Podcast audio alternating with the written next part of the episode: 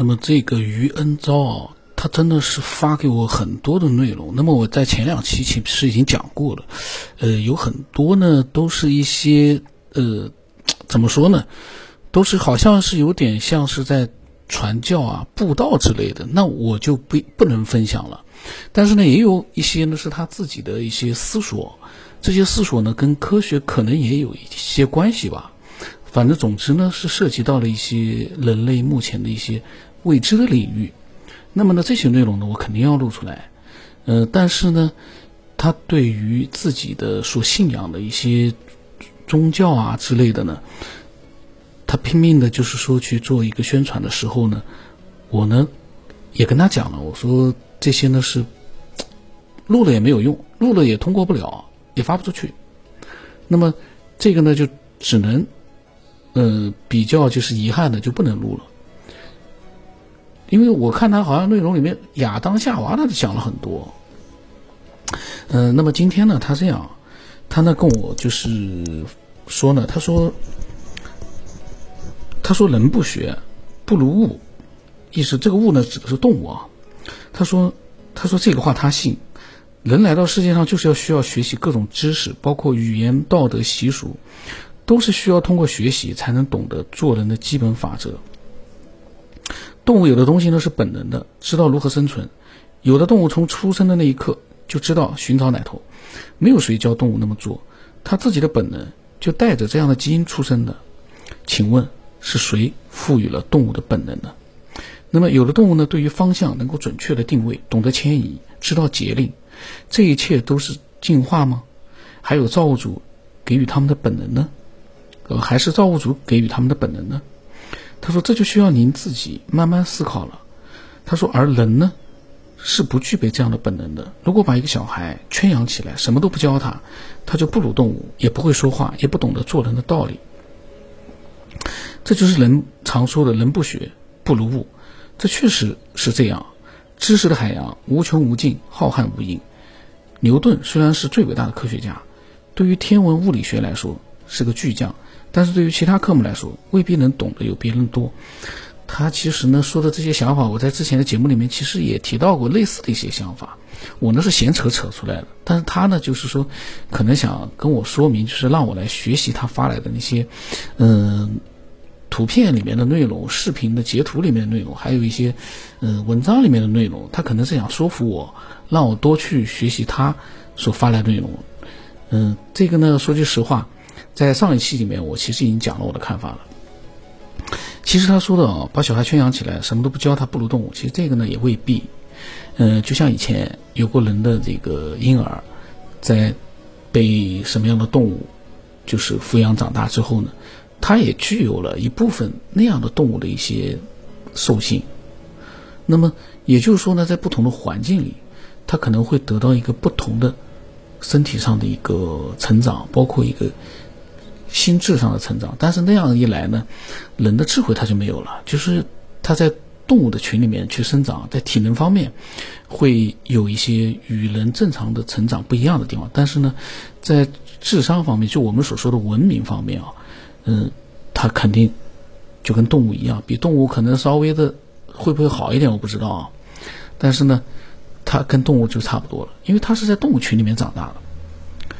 那么在之后，如果说，到了，嗯，一定的岁数了，成年了，把它发现了，人类如果对它进行一个培养，我不知道会不会他，呃，会，他应该会出现很多跟动物不一样的地方，就是人的那个大脑里面的一些东西能发挥作用了，应该是这样，我个人的想法啊。那么他说呢？人之所以是万物灵长，拥有高等智慧，这绝非是能进化而来。人和动物分明是不同层次的物种。动物的本能是与生俱来的，后天再怎么教它知识动作，它永远也达不到人的水准，最多就像三五岁孩子的智力。怎么说呢？三五岁孩子的智力他也不会具备，因为三五岁的孩子已经说话可以说得很溜了。现在三五岁小孩，动物呢，呃，它在某些方面啊，它有它的一个天赋。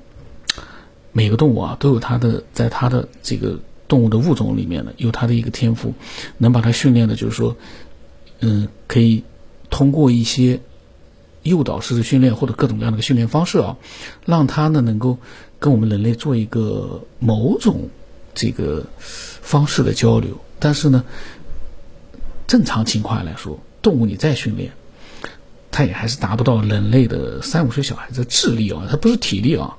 三五岁小孩子体力你比不上动物，但但是智力方面，动物永远也达不到三岁小孩子的智力。就算有些动物，人家说它具备了三岁小孩子的某些方面的一些能力，那只是某些方面，不能全面的跟三岁小孩子去同一个水平，不可能的。那么他说，千百年来，人类一直在探寻未知领域，似乎呢解开了一些谜，但是在这些谜的背后呢，却出现了更大的谜团。人类对于宇宙及其自我的探索从未停止过，在解开一道谜关的同时，又延伸出另外一道谜关，谜谜相扣，令人惊叹不已。似乎这些谜无穷无尽，人们在似乎觉得找到了答案，但是又在这些所谓的答案当中呢，思索困惑。一代一代的人在寻找着终极答案。答案其实很简单，人类凭借自己有限的思维逻辑是不会找到真正的答案的。嗯，他什么意思？他说：“也许你领悟的同时，所有的事物就已经有了答案。”也许你永远找不到答案，只能在迷失中走向死亡。死亡并不可怕，可怕的是惧怕死亡。在追寻人类未未知领域，人类依然在前赴后继的努力追寻，而有的人则迷失了方向。死亡并不可怕，可怕的是惧怕死亡。但是有一点，人类，我不相信有哪个人不惧怕死亡。有哪个人真的说不留恋这个？人间的世界，不惧怕死亡，应该是找不到。就算有，也是极少极少的，因为特殊原因造成的。正常的人类都怕死。我们就问一下自己：你愿意离开这个世界吗？没有人说我愿意，我到另外一个世界。你另外一个世界在哪？所以呢，这个我不太认同啊。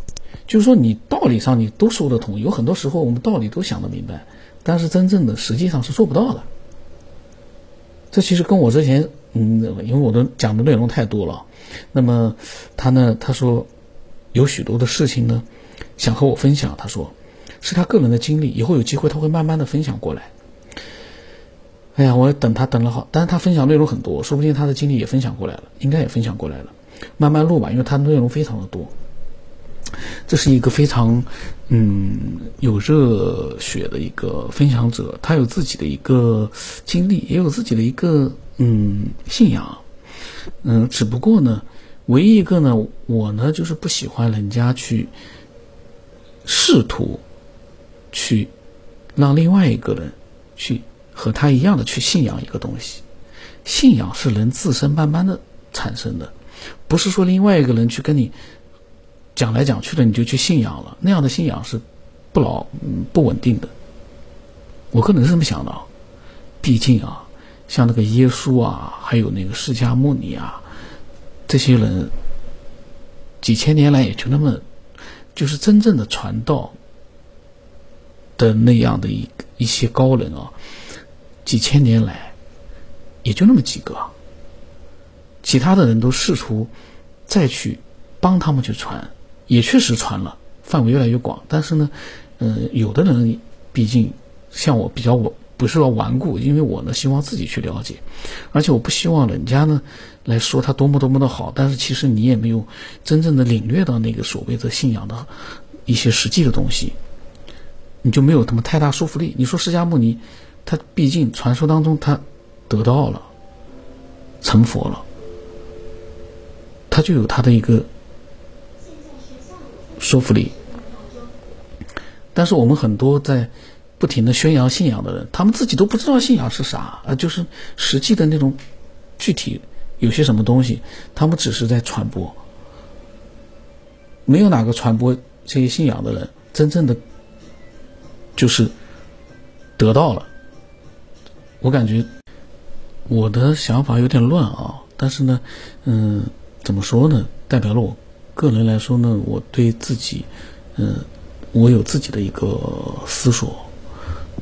因为人活着就那么多年，自己主动的去思索，比你被动的被人家带着走，永远你都在学习，一辈子都在学习，那样有意义吗？我的个人看法，学习归学习，但是我们不要去试图让别人跟你一起去学习，我们个人自己学习，互相之间推荐一下，但是呢，也不要去有强烈的意愿，非要让人家去认同你，跟你一块去学某种东西，那个没必要，那个有点极端了。人活这么多年，我们互相推荐，互相的去讲讲自己的想法，但是呢，也不要强迫人家非要跟自己一模一样。你看的书，别人也要看；你学的信仰的，别人也要跟你一样去学去信仰，这个就没有必要了。嗯，我们想开了，其实说句实话，你会嗯轻松很多。否则的话，那些人声嘶力竭的宣扬着自己的信仰，啊，你们要跟我一样，怎么怎么去，那样子才是高等的，嗯，最完美的，怎么怎么怎么怎么，那样才是高级的，怎么怎么的，其实没有必要。就是说，真正好的，大家都会去，都会去跟过去的。所以呢，我们也不用就是说，嗯，太嗯太热血。这我个人看法啊，平淡就是淡定一点，可能更好。我自己也在就是经常让自己呢。能够就是说稍微的淡定一点，你没有必要呃去把自己的所有的一切的觉得好的，你都让人家觉得好，没法做到，这个没法做到。就像我我觉得我所讲的内容虽然是闲扯，但是呢，都是我们和听众之间的一个思索，挺好的，都是有思索能力的人。但是，那又怎么样呢？更多的人他不见得喜欢这个，他们不见得说喜欢自己思索，他们可能更喜欢去听人家去讲一些东西，他们的被动的去学习，一直在学习，一直在学习的路上，从来没有说我自己不能自己思索一下吗？大家不都一样吗？那帮人所讲的什么科学，他们自己哪懂科学？他们又不是科学家，凭什么？我要听他们的，为什么自己不能有自己的思索？当然了，也不能乱思索啊。就说这个思索要有一点让人家接受的一个点，就是说你要在逻辑方面，你要让人家觉得说，嗯，有可能，有可能。你不能说太这个非要，这个就是说放飞自己的话，大家听着说这扯淡，那那也不好，那样的话也不好。今天呢，我我扯多了，反正呢，它的更多的内容，我下一期再继续分享吧。非常多啊，也挺有意思的。这个是非常好的一个分享者。就是呢，我呢有时候呢自己会乱扯，但这些乱扯呢，我必须要录，因为嗯，因为这些乱扯，我才把这个科学边缘弄到了一千多期。没有我的乱扯，我就不太想去。那么，期待更多的一些科学爱好者啊，或者说是有自己想法的人，对这个世界的一些嗯，就是没有弄明白的一些事情啊。有自己的思索的人呢，都来自由的分享自己的嗯各种各样的想法和经历。